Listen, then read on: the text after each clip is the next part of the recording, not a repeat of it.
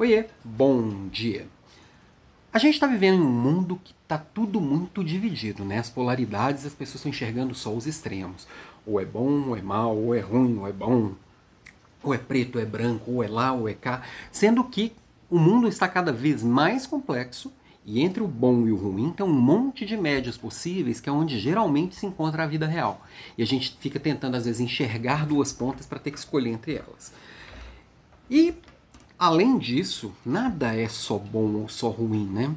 Então, provavelmente, a gente vai ter que lidar com o lado luz e o lado sombra de tudo que a gente tem na vida. Vou dar um exemplo aqui de uma coisa, por exemplo, que em coisas boas em excesso vão sempre se tornar coisas ruins. Um exemplo, confiança. Dá para falar que confiança é ruim?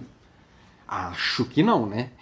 Porém, é, vou trazer um exemplo aqui de um livro que eu estava lendo, que agora eu vou esquecer o nome do autor e do livro, mas é um dos livros que eu estou usando para o aulão de hoje à noite sobre segurança psicológica, não perca 19.3, que traz, por exemplo, traz um exemplo de um médico que estava lá atendendo crianças, era um médico pediatra, e a assistente dele viu o atendimento e pensou em sugerir um remédio que ela sabia que poderia ser bom para aquele caso.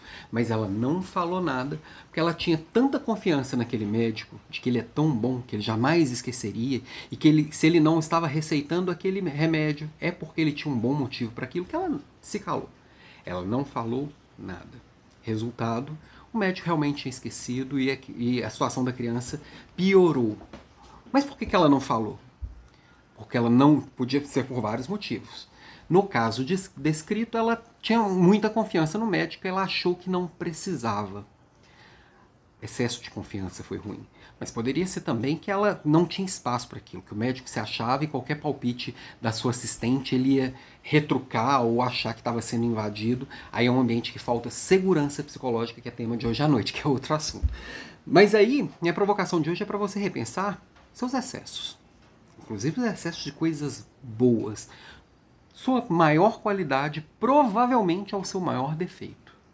Porque você coloca tanta força ali que o lado sombra dela surge e às vezes você nem percebe.